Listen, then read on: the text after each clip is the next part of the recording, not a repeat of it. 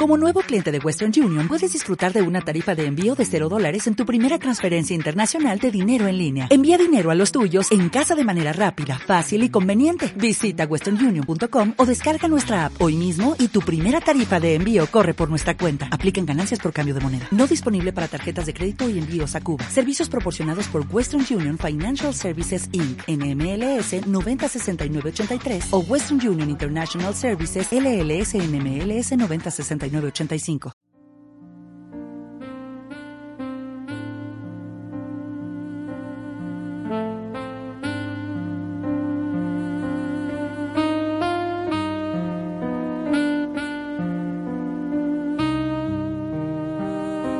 Escuela Bíblica a la luz de la palabra, escudriñando las escrituras.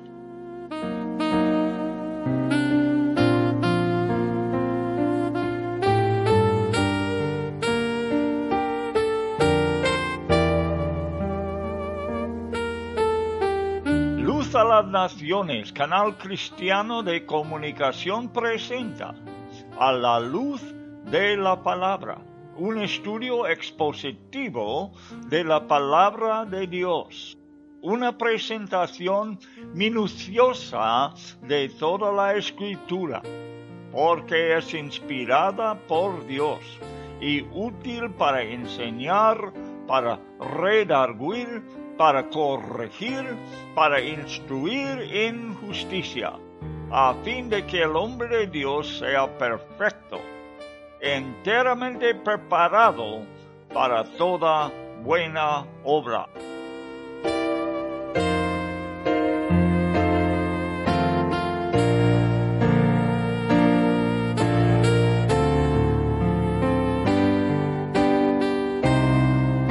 Escuela Bíblica a la luz de la palabra, edificando sobre la roca.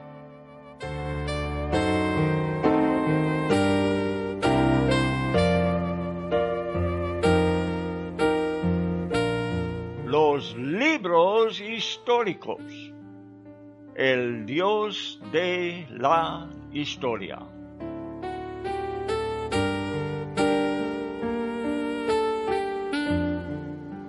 El nombre Amán, su parentela y su título eran muy distinguidos, provocando una gran reverencia por él entre los siervos a la puerta del rey. Allí está Marduqueo entre ellos.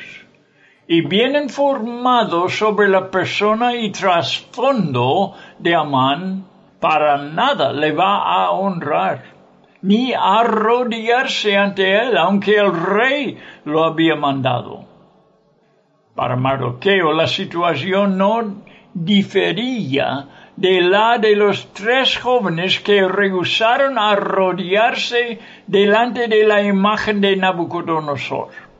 Por cierto, un judío fiel no va a arrodillarse delante de una estatua ni un ser humano, si es que honra a Jehová. Por ser un hijo del rey de reyes, es importante que el cristiano tampoco se humille delante de los enemigos de Dios Solamente delante de Él puede humillarse. Bueno, los colegas de Mardoqueo están bastante preocupados por su desobediencia al orden del rey, la falta de transigencia de parte del siervo de Dios valdrá como testimonio delante de los paganos porque pondrá su vida en riesgo, dirán ellos, por no conformarse a un acto que les parece muy sencillo. Por el paso del tiempo, él continúa e ignorando su pregunta, y ellos le denuncian a Amán mismo, desafiando la práctica de Mardoqueo. Vamos a observar su motivo, muy importante para ver si Mardoqueo se mantendría firme en su dicho, porque ya él les había declarado que era judío. Y cuando nos declaramos cristianos, el mundo va a estar viendo si somos sinceros, si somos serios en esta cuestión. Quisieron ver si él seguiría en su devoción a Dios. Quieren ver la firmeza de su lealtad. Entonces, ¿ves tan importante es no transigir en nuestro testimonio delante del mundo? Todos están buscando a alguien que realmente estima a Dios, alguien que consideraría que valga la pena ser fiel al Señor en medio de circunstancias difíciles. ¿Qué piensa el mundo de nuestro testimonio? Pregunto. Buenas tardes amigos. Bueno, hemos empezado ya con esta introducción eh, recordando el estudio de la vez pasada, dándonos un recuerdo aquí para que podamos empezar bien lo que vamos a estudiar ahora. Hemos dicho que Dios es Dios soberano sobre toda la historia de este planeta. Él está además inmensamente involucrado con la historia hasta el día de hoy de una pequeña tierra en el Medio Oriente, cual Israel. En el Nuevo Testamento Esteban y Pablo predicaron, haciendo referencia a toda la historia de los judíos. Nosotros por eso la estudiamos. Ya estamos en el libro de Esther, terminando este estudio, familiarizándonos con personajes bíblicos. Por eso vamos capítulo tras capítulo estudiando las historias bíblicas con este fin. Pero el fin principal de estudiar donde sea en la palabra de Dios es principalmente para ver y formar un concepto del Dios de la Biblia. Esta es donde tenemos que recibir información. La misma palabra de Dios, la Biblia, es la máxima autoridad y eh, nos es dado como una revelación de la persona de Dios. No lo debemos buscar en otra parte. La palabra de Dios nos va a informar bastante bien del carácter del Señor de señores y Rey de reyes. Y vamos a ver en nuestro estudio hoy casi todas las veces, una revelación más del Señor. Y aprendemos sus caminos. En este libro de Esther, este es un buen estudio para ver cómo Dios obra. Es interesante que el nombre de Dios no es mencionado por todo el libro, pero los caminos de Dios son muy, son presentados con mucha claridad. Y por los caminos de Dios que vemos en el libro, podemos saber que Él que está, eh, que no tiene su nombre aquí, no dice Dios, pero podemos ver que Él está involucrado en todo el asunto, muy claramente. Bueno, seguimos adelante, amigos míos, con un deseo de que la palabra penetra hasta el corazón. Pedimos al Espíritu Santo que nos ayude, por favor, que haga que la palabra penetra y que llega al corazón. No vamos a parar en la mente. No queremos principalmente un estudio intelectual, queremos un estudio espiritual. El propósito de la Biblia no es explicarnos todo para que quedemos satisfechos que entendemos toda la palabra. No. El propósito de la Biblia es dar fe al lector en el Dios que escribió esta palabra, el Espíritu Santo. Este es el propósito, darnos confianza en Dios. No es llenar la cabeza, es llenar al corazón. Bueno, Amán, en nuestra historia aquí en Esther, estamos en capítulo 3 y versículo 5. Y vio Amán que Mardoqueo ni se arrodillaba ni se humillaba delante de él y se llenó de ira. Hemos hablado del trasfondo de Amán, que era de la raza que había opuesto a Israel en toda la historia, desde que salieron de Egipto. Eran sus enemigos. Y Amán tenía ese trasfondo. Era un amagueyo. Era de los reyes de los amalecitas. ¿Ves? Los amalecitas fueron los que habían dado tanto problema a Israel y seguirá dando problemas a Israel. Dios, sabiendo esto, hacía muchos años, mandó que fuesen terminado. Mandó a Saúl, el rey de Israel, que él se acabara con esas gentes, porque opusieron a Dios y opusieron a su pueblo. Agageo, o Agageo, Agageo creo se pronuncia, era de los reyes. Los reyes habíamos visto en la historia que se llamaba los reyes Agag.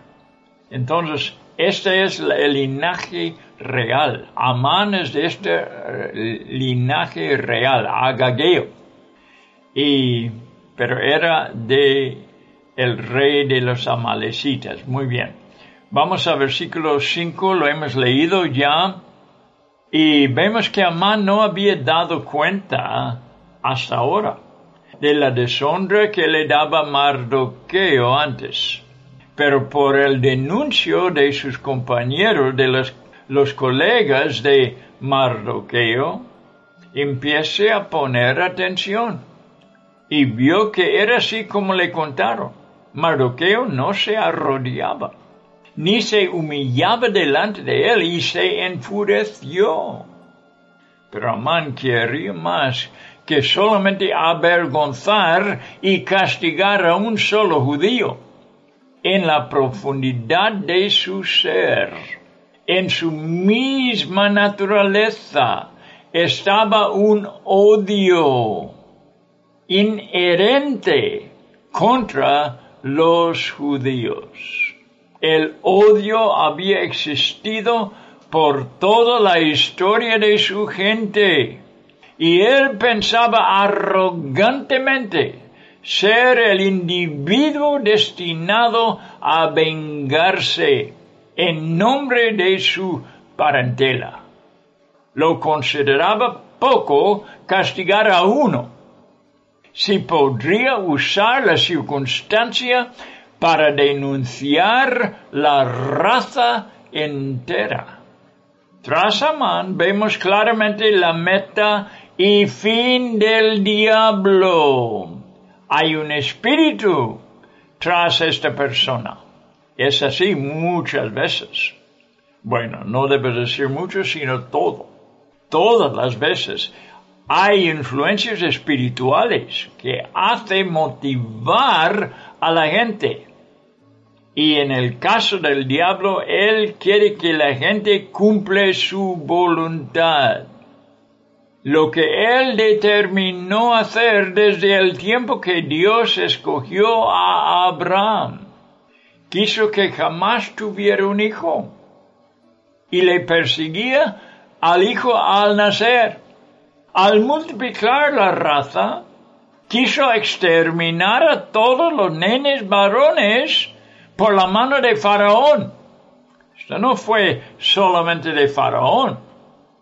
Echar a los varones en el río Nilo, Satanás está obrando por medio de él. Y así sigue. Dios, el diablo quiere exterminar esta raza porque de esta raza viene el Mesías. Uno que iba a dar muerte, a dar la destrucción a Satanás. Como dijo a la mujer, a Eva, en el principio que él iba aplastar la cabeza del serpiente, de la serpiente. Bien, Satanás quiere evitar ese desastre y está intentando de acabar con la raza de los judíos para que no haya un pueblo en la cual él va a nacer, ¿ves? Entonces, eh, los imperios de Asiria y Babilonia les atacaron con furia. Asiria en el norte, Babilonia en el sur, atacando, matando, haciendo crueldades inimaginables, cosas horribles contra los judíos. Atacaron con furia y ahora Persia está dominando a Israel. Son cautivos pero faltaba que levantaría algo para acabar con ellos. Eso es lo que quiere Amán, inspirado del diablo. Quiere hacer de su parte con ese fin. Y dice, versículo 6 creo, procuró Amán destruir a todos los judíos que había en el reino de Asuero, al pueblo de Mardoqueo. Bien, Mardoqueo provocó esa ira en Amán. Y ahora él va a actuar como tiene mucha influencia con el rey para exterminar la raza de los judíos. No hace tanto tiempo que Satanás hizo lo mismo, matando en Alemania en Austria, seis millones de judíos. ¿Ves? Esta es una actualidad en la historia de este mundo. No se puede negar que hay algo que va contra los judíos. Hoy en día mucha de la prensa está contra ellos. Versículo 7 ahora en Esther 3 en el mes primero, que es el mes de Nisan, en el año duodécimo del rey Asuero, fue echada Pur. ¿Qué es eso? Vamos a ver.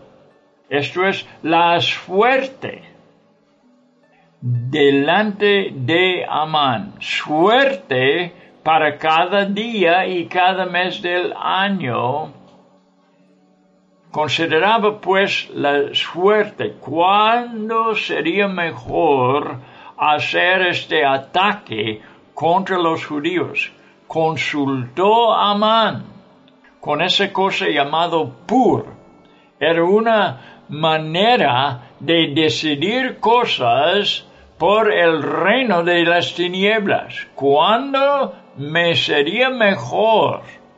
matar a los judíos. ¿Cuál día, cuál mes está echando pur la suerte delante de Amán para cada día, para cada mes?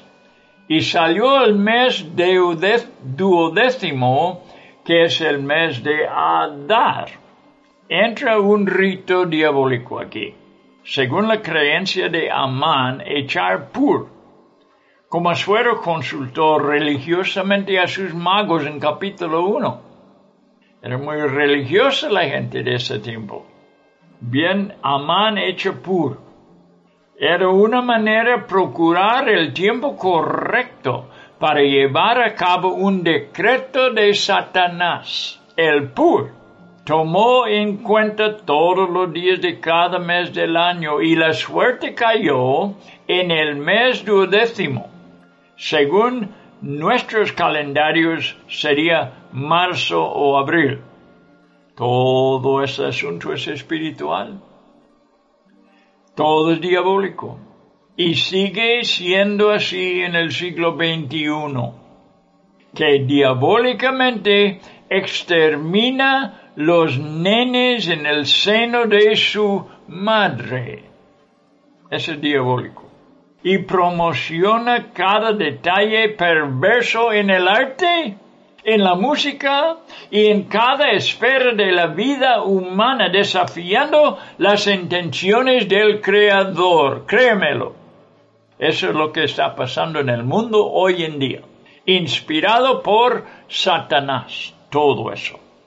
Pero recuerda, este proverbio divino que supera a todos los intentos satánicos y humanos Proverbios 16:33. La suerte se echa en el regazo, mas de Jehová es la decisión de ella. Dios es soberano sobre todos los intentos que haya en el mundo. Dios está involucrado en esta historia que estamos estudiando.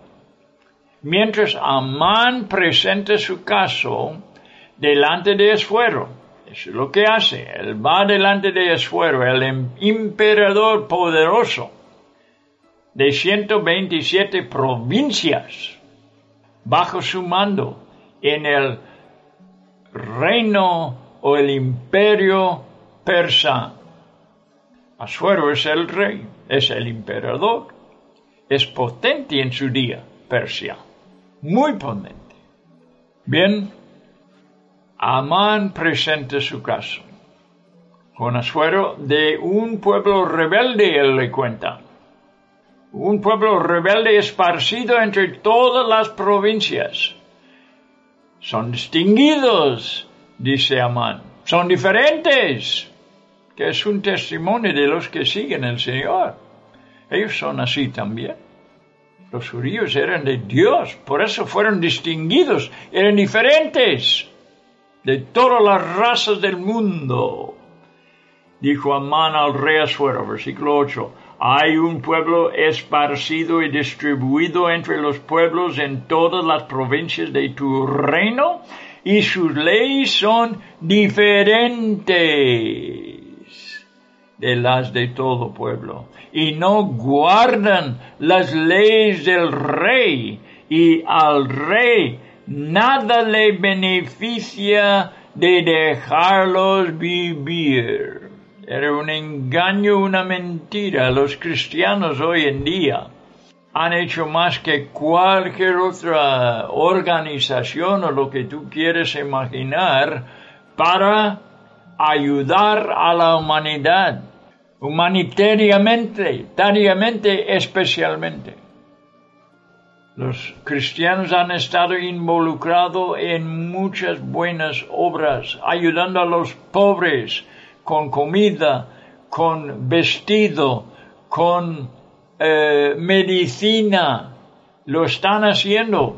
Quiero mencionar uno que se llama Graham, Franklin Graham, que eh, cuando hay necesidad, Él entra con su bolsa samaritana, se llama.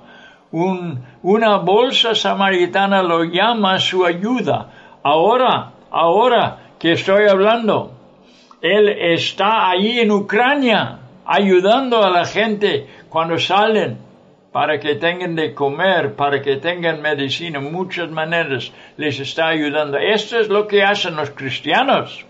Son un beneficio para todo el mundo. Pero aquí está este hombre engañando como engaña la gente hoy en día de la misma manera diciendo los cristianos para nada valen. Ellos son un estorbo para nosotros, un engaño, una mentira. Bien, eh, pero eso es importante para nosotros acordar. Lo que está dando testimonio aquí Amán de que los judíos son diferentes, que no se conforman. Es cierto que nosotros tenemos una Biblia y un Dios a quien vamos a obedecer. Y si el gobierno no o está actuando contra lo que Dios ha mandado, nosotros dejamos de seguir el gobierno y seguimos obedeciendo a Dios. Así tiene que ser. No es la misión de la iglesia intentar ser como el mundo para atraer a la gente a la iglesia. Hay algunos que tienen esa idea tan equivocada. Es una equivocación intentar de conformarse, de tener comunión por transigirnos con los paganos en el intento de ganarles. Esto no vale. Esto es incorrecto, porque somos diferentes. Esto es lo que atrae a la gente, porque no somos como los demás. Ellos verán y dirán, ¿qué es eso?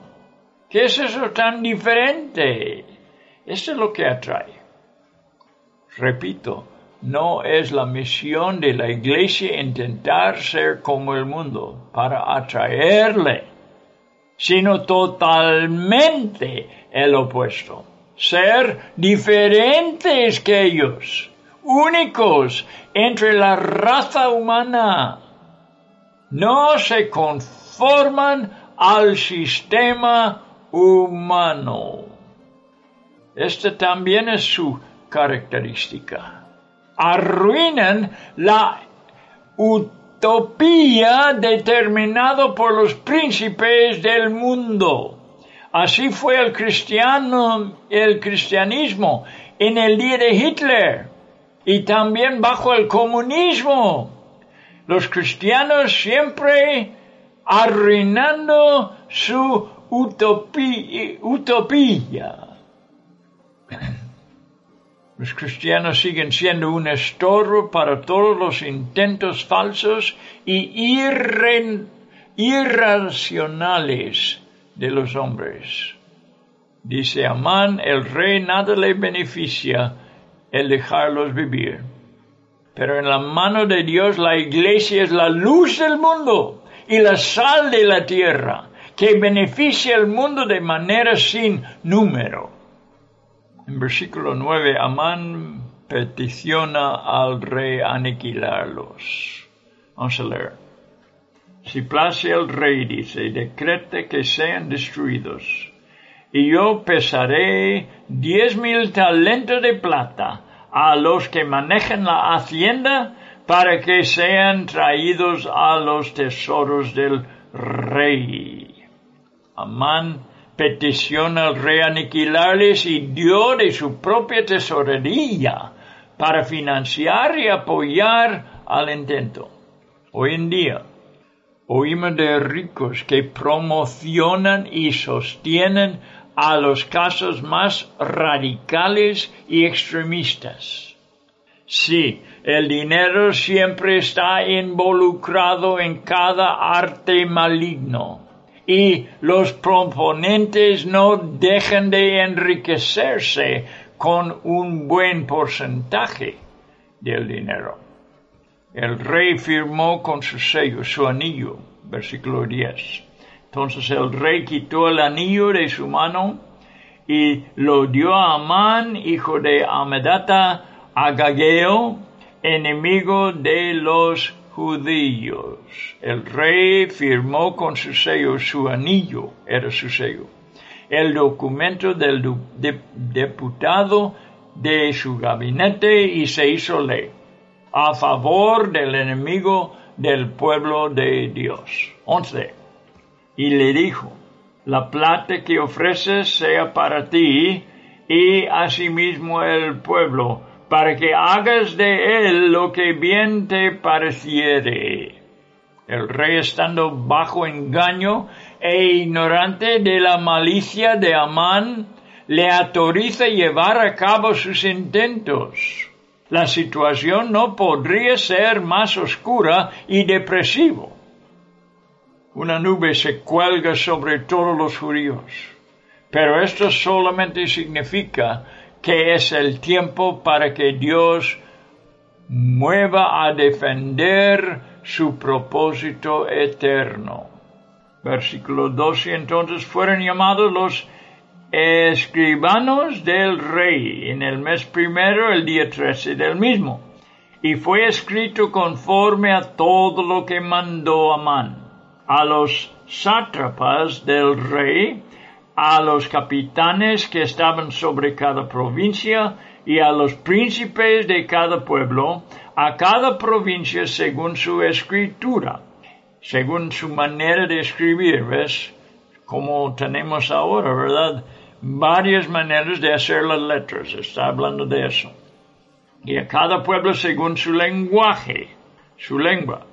Entonces, lo tiene escrito en los lenguajes de los 127 diferentes provincias y su manera de escribir.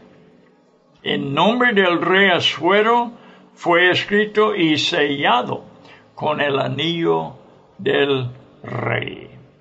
Ha llegado la hora en que la poderosa prensa persa, lo voy a llamar así porque esta era la manera de, de dar noticias en el día de, de los persas. La poderosa prensa persa se pone en acción. Los mensajeros que anunciaban el decreto a favor de la dominación masculina en todas las provincias ya se mueve para proclamar la condenación de la raza judía. Fue escrito a todos los gobernadores y oficiales en cada una de los 127 provincias, como el decreto anterior, de toda forma de letra y en cada lenguaje, sellado por el emperador les es mandado.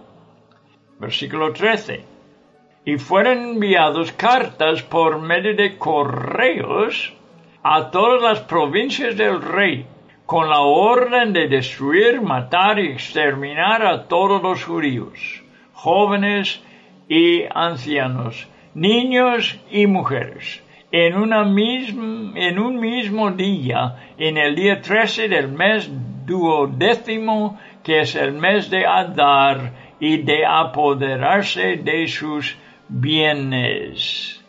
Los carteros empezaron a correr. Ya ves cómo la prensa coopera con el gobierno, ¿eh? esparciéndose en todo el mundo. Quiero modernizar el asunto para que sea más relativa a nosotros, porque en los tiempos modernos nos vamos a enfrentar con los mismos peligros y acechanzas diabólicos os aseguro. Lleven la destrucción, la matanza, la exterminación en sus manos. Fue contra el pueblo de Dios, los judíos. Y en tiempos cristianos ha habido tiempos cuando amenazaba la iglesia y cristianos murieron en fogatas por bestias en los coliseos, en prisiones comunistas soy testigo que en México murieron por pistolas y machetes. En el siglo XXI la Babilonia quiere beber más sangre humana. Estoy hablando de Apocalipsis 18, 24, donde se halla en Babilonia la, la sangre de todas las personas que fueron eh, mártires. Babilonia él tenía la culpa, estaba tras la muerte de la gente de Dios. No vamos a hablar de esto ahora porque, bueno, estamos en otro tema, ¿verdad? Pero en versículo 14 dice la copia del escrito que se dio por mandamiento en cada provincia fue publicada a todos los pueblos, a fin de que estuviesen listos para aquel día.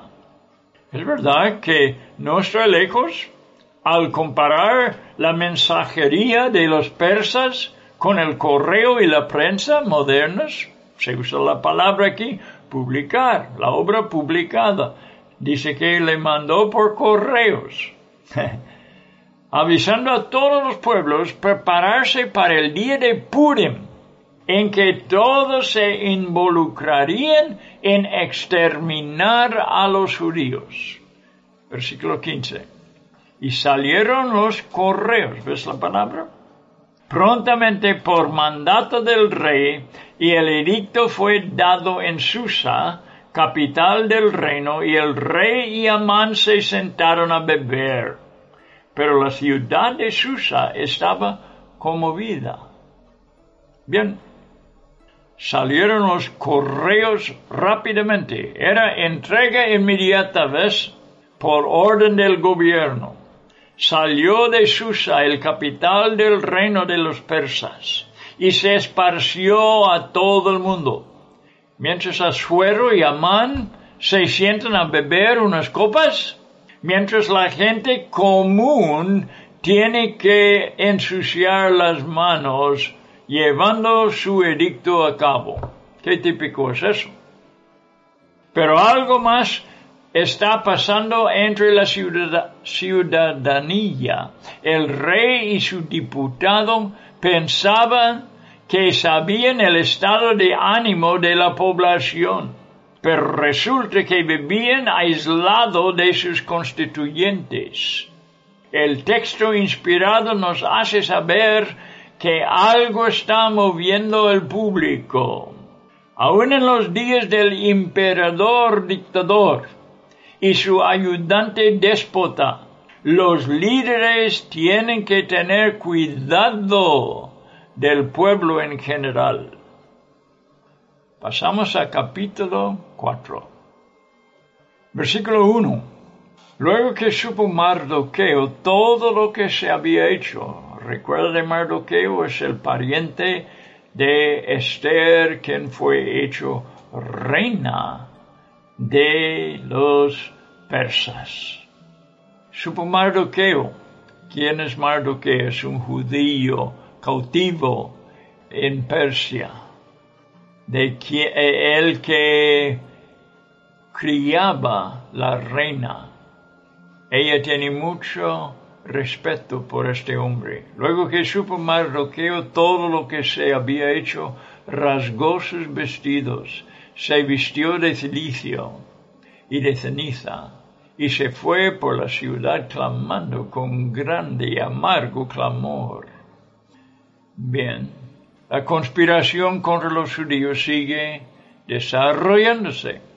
Mardoqueo, por su posición entre los siervos del emperador, es el primero que se da cuenta.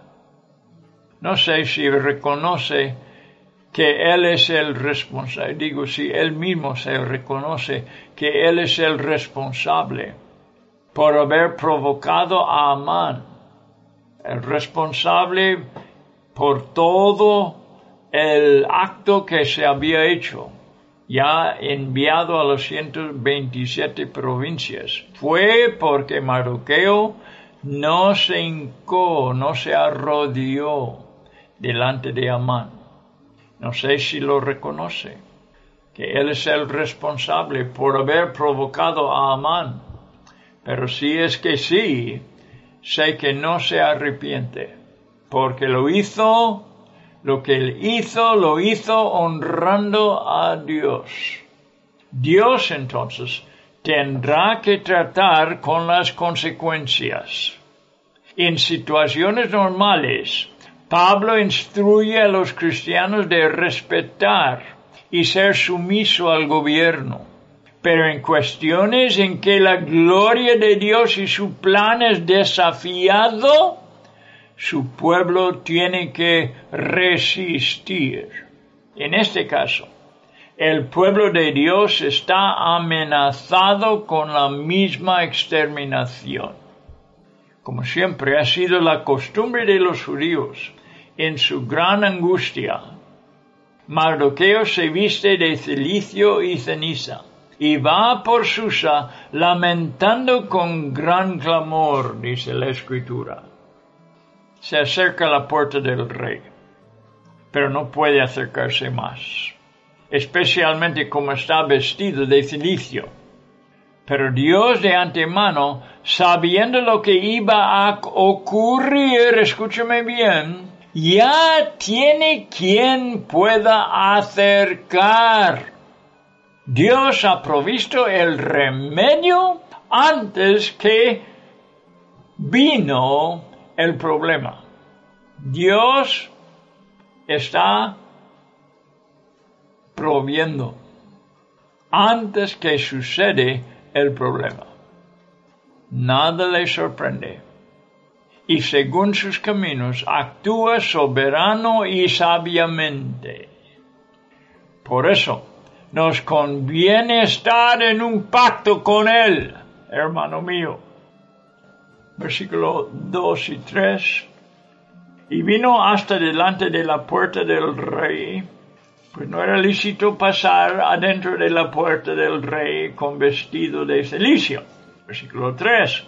En cada provincia y lugar donde el mandamiento del rey y su decreto llegaba, tenían los judíos gran luto, ayuno, lloro y lamentación. Celicio ceniza era la cama de muchos. Mientras las noticias contra los judíos iban esparciéndose por los siete, veintisiete provincias, los judíos respondiendo con luto, ayuno, lloro y lamentación, haciendo sus camas de celicio y ceniza, así que rechazaba la comodidad de sus mesas y sus camas. Versículo 4. Y vinieron las doncellas de Esther y sus eunucos, y se lo dijeron. Entonces la reina tuvo gran dolor y envió vestidos para hacer vestir a Mardoqueo y hacerle quitar el celicio mas él no los aceptó. Si las doncellas y los eunucos que atendieron a Esther supieron de las noticias contra los judíos, no tuvieron por qué informarla. ¿Por qué? Porque no se dieron cuenta del trasfondo étnico de ella. Parece que las doncellas y los eunucos la hizo saber solamente de la condición de su pariente. Mardoqueo. Esther seguramente les informó de él, porque anteriormente él siempre acercaba la casa de las mujeres. Así que la hablaron de su celicio y ceniza, o sea, las doncellas, los eunucos, hablaron a Esther de que Mardoqueo estaba así, con celicio y ceniza. Inmediatamente, Esther reaccionó adolorida por su primo mayor y queriendo saber de la razón por qué estaba así, le manda ropa para que aproximare a las residencias reales. Mardoqueo no acepta. No acepta la ropa que le mandó. Versículo 5. Entonces Esther llamó a Atac, uno de los eunucos del rey, que él había puesto al servicio de ella, y lo mandó a Mardoqueo, con orden de saber qué sucedía y por qué estaba así. Bien, tener comunicación con la reina no fue fácil para cualquier persona, fuera del palacio. Por eso ella manda a uno de sus eunucos, Atac, seguramente de mucha confianza con ella. Que fuera Mardoqueo y que le trajera noticias. Versículo 6. Salió pues Atac a ver a Mardoqueo a la plaza de la ciudad, que estaba delante de la puerta del rey.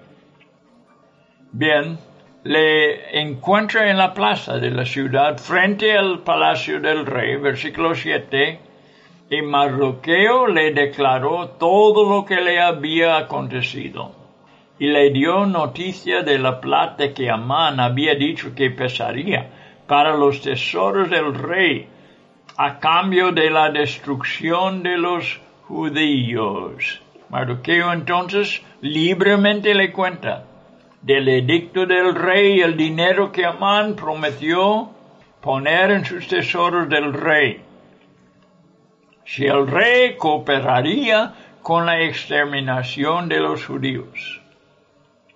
Versículo 8 le dio también la copia del decreto que había sido dado en Susa para que fuesen destruidos, a fin de que la mostrase a Esther y se lo declarase y le encargara que ella fuese ante el rey a suplicarle y a interceder delante de él por su pueblo.